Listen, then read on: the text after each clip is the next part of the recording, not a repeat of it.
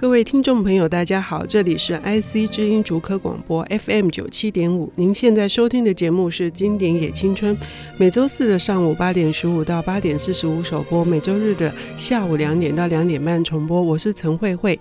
呃，今天邀请到的为我们领读经典的是名副其实的野青春。好，谢谢谢谢谢谢。是呃陈柏青，柏青呢是呃。得骗了这个国内的文学奖哈，然后呢，他非常谦虚，有一本书得到了这个全球华语的科幻星云奖，叫做《小城市》。他用的笔名是叶富禄，一个很奇怪的笔名，是呃树叶的叶，覆盖的覆，然后长颈鹿的鹿，我只能这样解释哈。呃，柏青好，哎，大家好，主持人好。嗯、柏青呢，去年在这个他在。的网络书店举办的一个阅读日本小说大师杰作哈的系列讲座里面，他谈了大江健三郎哈，我觉得哈这个是一个。就是说，从那个各方面来看，都是一件非常值得兴奋跟高兴的事情。哈、嗯，我以为你要说有勇气的事情，不是因为你哈，呃，柏青现在在瑞木的电子书呃书店里面开了一个专栏，叫做陈柏青的呃之大人的厨房哈。那我几乎每一篇都读过了，里面读到的很多是一些。语言上面的一种特意的经营，好，以及就是呃，在因为这种特意经营有很多轻快的轻快的感觉，可是那个深度依然保留。那我在想说，关于语言跟这个深度的这一块，是你跟大江健三郎之间的联系吗？我觉得如果从小看大江健三郎的话，真的就是。就是会觉得文学就是从一个大江大海开始，而不是大江大海骗了你，就是大江大海的那种感觉，汪洋之势。所以我觉得，如果你一开始起步跳得深，可能真的就是会觉得，哦，文学的世界是真的是非常广大，大江就是一个非常好的选择。这样。所以你是什么时候开始读大江健三郎？呃，大学的时候吧。我们都知道，如果熟悉日本文学，会晓得就有两位得到诺贝尔文学奖的作家，嗯、一个就是强调日本的美的川端康成，嗯、一个就是强调日本的暧昧的大江健三郎。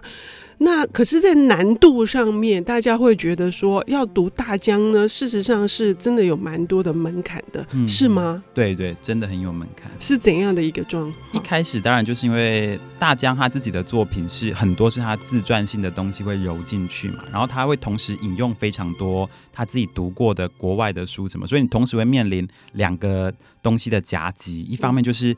他的自传，他讨论到当前，呃，他那时候经历的日本的一些事情、一些大事件，他个人家庭的某些小事件，你开始会非常困惑说，说这些东西好像进不太进去这样子。然后另一方面，第二个夹子就是所谓，哦，它援引了非常多国外的经典、一些大师的思想，然后你可能没有读过，你真想哇。大江已经这么高了，它背后好像还有一个大山的阴影压在那边，你会觉得哦，这个东西我好像是进不去，所以你一开始只有知识上面的难度，然后一开始是会有一个呃事件上面好像除了碍于国情之外，你还会觉得有另外一种好像隔了一个时空背景的那个难度在。可是你大学的时候读它，你刚刚有强调说一开始读到很难的作品，其实是理解文学的那个深邃的世界，可是你没有被打败的感觉。有，经常都被打败。可是你还是勇于挑战。对对，没有，我觉得很多东西就是经过了那个时候，你会觉得说，到底是发生什么事？你完全就是好像很挫败。可是时间过了久了，你有一天突然想说，哎，某一个东西好像在当年你曾经有被触动、有被启发，或是曾经读到过。然后这个时候时间一旦到了，那东西就会突然跑出来。对，我也经常被人家问到这个问题，嗯、就是说，你们说那个什么经典啊，我看不懂。嗯嗯。嗯那我就说看不懂本来就是正常的、啊。啊、我我小时候，我小时候看叔本华，我根本不知道他在讲什么啊。看尼采更是一头雾水。哈，可能是那时候还会还会想把罪推到别人身上，说是不是翻译的关系？啊、可能翻译也有多少有一点关系。可是大江健三郎今天柏青要。为我们带来的这本书呢，是不是他在他的作品里面是比较容易读的？对对，他是最有故事性的。嗯，书名是呃，换取的孩子。哦，换取的孩子，嗯、一听就是觉得是儿童诱拐，是这样吗？对对，也是跟儿童诱拐有关系的一个故事。对对对，嗯。好，那是一本怎样的书呢？呃，如果是用比较青春的讲法来讲的话，这其实是一本，我们可以用电脑术语来说，它是一个复制、剪下、贴上，然后交换档案夹的故事。它其实是讲说，呃，这个作家小说中的叙述者我，他最好的朋友跳楼死掉了，那他就是呃开始回想跟这个朋友的故事，然后回忆了一番之后，他发现说，当年曾经有一个决定性的事件。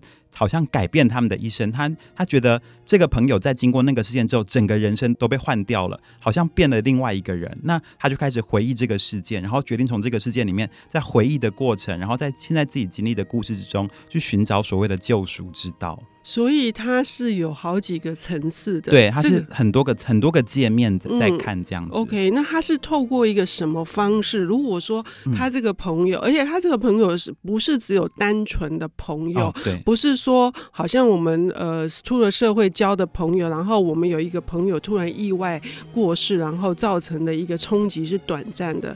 这个朋友对他是非常重要的嘛？哦，对，嗯、这个他的太太其实就是这个朋友的妹妹嘛。那、嗯呃，加上他跟这个朋友是从小就长大，一起长大，然后这个朋友带领他进入那个艺术之门，他觉得这一生的至交是他，然后也亲如兄弟一般，甚至我觉得他里面有一种仰望着他、爱慕着他，好像代替了哥哥、代替了兄长、代替了父亲，甚至我觉得他是他真正灵魂的另外一面。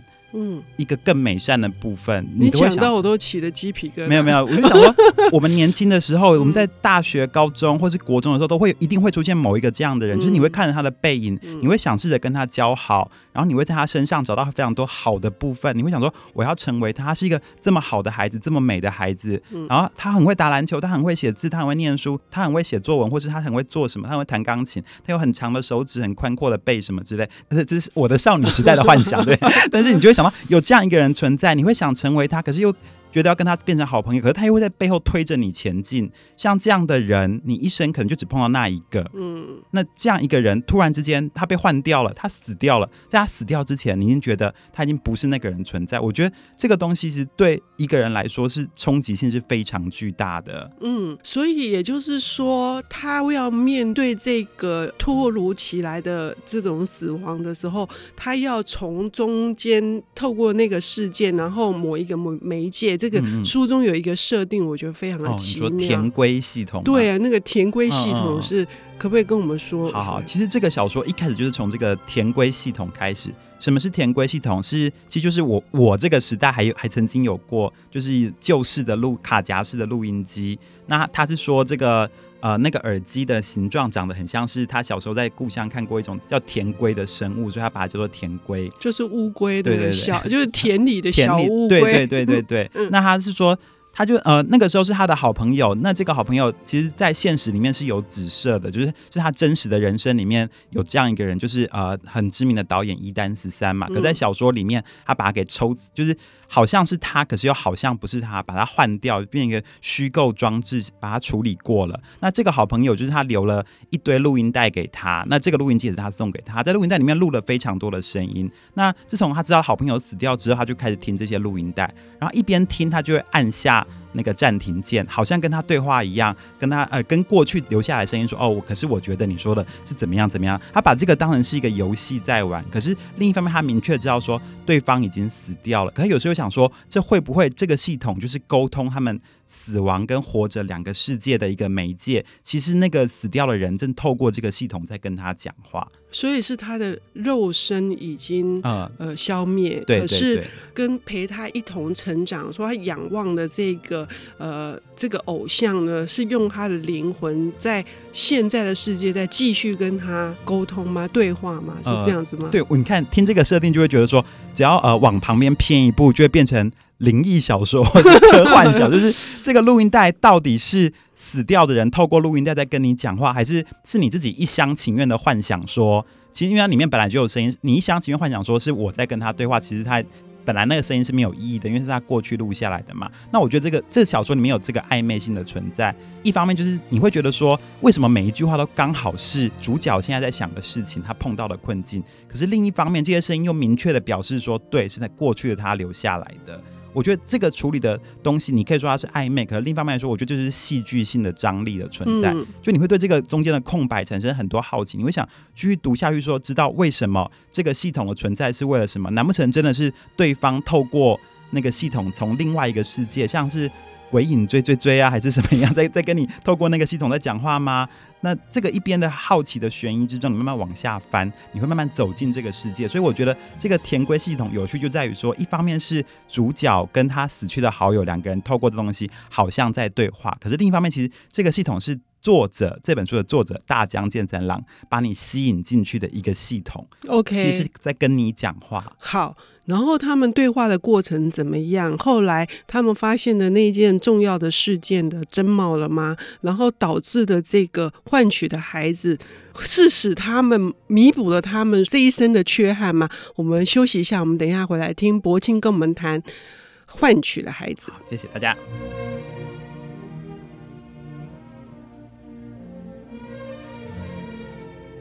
欢迎回到 IC 之音竹科广播 FM 九七点五。您现在收听的节目是《经典也青春》。我们今天请到了被选为台湾四十岁以下最受期待的小说家陈柏青。柏青今天要来跟我们谈的是大江健三郎，日本诺贝尔文学奖的得主，一个被大家说很艰难。很艰涩的作家，可是透过他刚刚的领读，我们会觉得，哎，这本书呢，好像探讨了一些我们可能都会遇到的一些人生的境遇。嗯、是是。所以呢，接下来我们要来聊，就是说，关于这一本书那个事件是你要说出你要破格吗？说我要讲结局嘛？就其实我也觉得这个事件。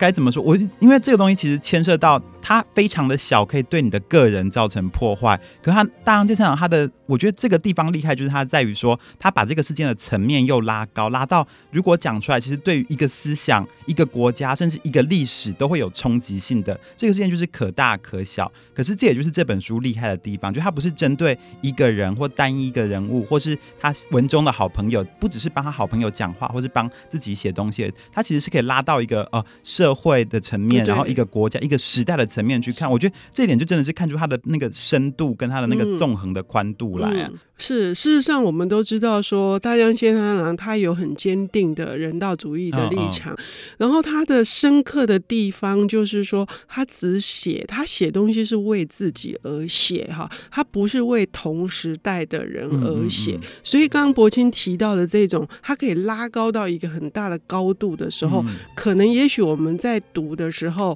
我们会觉得是会有一点点的障碍，因为他语言的这个关系。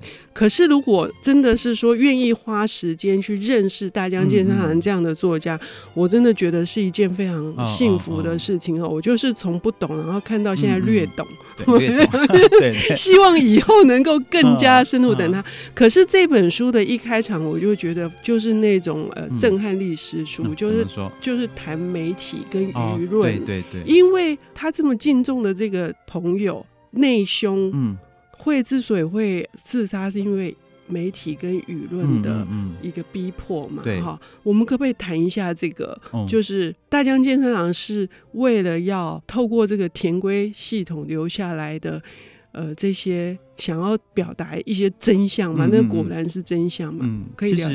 我觉得讲到真相这件事情还蛮有趣，因为大江健三郎他一生都在说，还用小说来表达他心中认为的真实。可是另一方面，他的小说又是有很多人都说，你到底是写真的还是写假的？因为他放了很多真实他人生的真实事件进去。所以你看到小说中有一个呃，就是在智能障碍上面的儿子，然后是一个音乐家嘛。可大江健三郎他的儿子真的就是就是他是一个音乐家，可是他他是碰到一些问题，这样他脑部。在小时候有生过一些病，所以你会看到很多真实人生的事情，其实是复印他他的那个虚构的小说的部分。所以你会想说，到底是真的还是假的？那当这个我们刚刚都说到说，这个主角跟他的好朋友就是影射，或者是真的就是拿。一单十三在做蓝本在写嘛，那这东西一出来，当然是很多的媒体就会跟着。一方面他们会想说你是不是在骂我？因为当初我们就是影射了很多一单十三的事情。我们有些人说他是被黑道呃，就是不满他拍的电影，所以杀死他。有些人说他因为情妇的问题。那有些人是说他是呃，因为自己呃，就是要表达自己的主张，所以才自杀。就是很多很多的版本。然后媒体那个时候非常的渲染。可是突然之间，他最好的朋友大江健三郎站出来写了这本书。可是他一边写，你又不能确定他写的是真的还是假的。那这个东西，他一方面就是让你们全部安静下来，可是你们又一方面必须要去聆听他的声音。我觉得这本书在某个方面其实。也是他做了他自己填规系统的一个处理，就是他不但是跟你讲话，其实在跟这个媒体，他也把媒体的这些乱象给写进去了。呃，那一段一开始，因为就是写媒体的这种、嗯、呃，就是对他们的一种呃、呃追杀式的报道，真的真的就是，而且是一种侵入，算是是毫不尊重的哈。比如说摄影机就。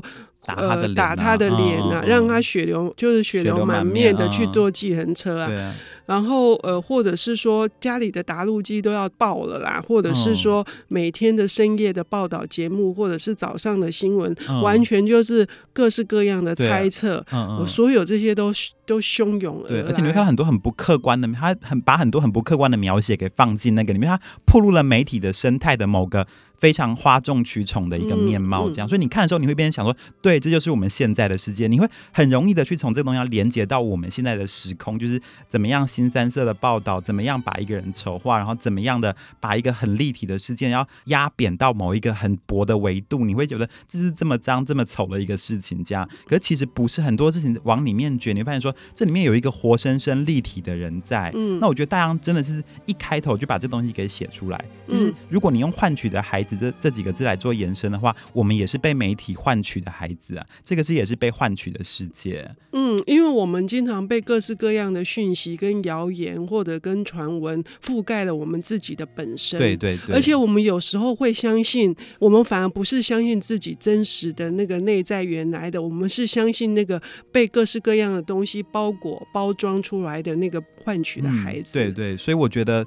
读这本书真的是一开始，你真的就是觉得它跟我们的那个 match 值，那个 极高的那个，真的是同，就是因为这个东西不是发生在大杨写的那个时代，而是在我们身边，好像及时的、立刻就在发生。那个小说一开始写，导演就从楼上跳下去，你就觉得那个砰的那一声，好像就在我们耳边响起，好像好像你打开新闻，立刻就会报道出来那种感觉。因为这东西就是我们这个时代的游戏，这个时代的故事正在发生。而这本书是二二零零二年的时候出版的，嗯嗯嗯在台湾出版。已经经过了十多年，想不到经典 经典，想不到时间过得那么快哈，啊嗯、想不到你在大学的时候念，你现在再来重读啊。嗯、那时候呃，二零零二年一出来，这两这本书就得了当同时得了联合报跟中国时报的年度十大好书，应该也是惊动了很多人。我相信，如果读过这个书的人，听了这个节目，愿意再重读，我想又是一个不同的体会。嗯、对，而且我一直觉得说这本书之所以适合，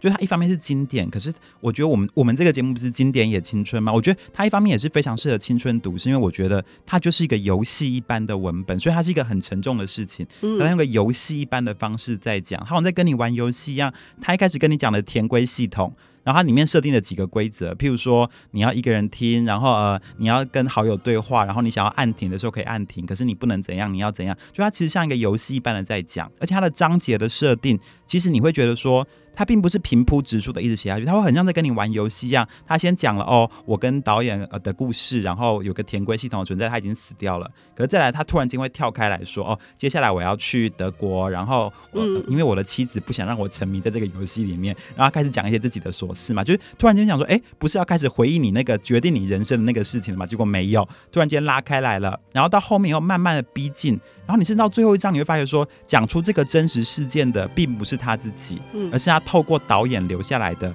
剧本化，然后重新追忆，然后你最后甚至发现到最后一章又出现了第三个版本，会有很多很多。不一样的装置被放进这个书里面，所以你会发现说，这个书搞不好也是另外一种对于媒体的想象，因为它其实想象了非常多不同不一样各种各样的媒材放在里面，用各种各样的媒材去发出它的声音来，嗯、视觉的、听觉的、第三个人说话，什么都有。他说：“哇，这东西非常的新诶，超出我们的想象。它不是科幻小说，可它在某个方面，它超出了我们的那种想象力所能够及的部分。哦，想象力是他觉得他所有的对于现现实的一种扭转的企图，唯有可能发生的，对对对，最大的武器。他的写作论重点就是想象力嘛。对，我觉得这本书就是他想象力极致的一个展现。okay, 嗯，好，真的是时间的关系，有时间我们要真的来跟听友一起做讲座，来继续深入谈，大家成为江 友。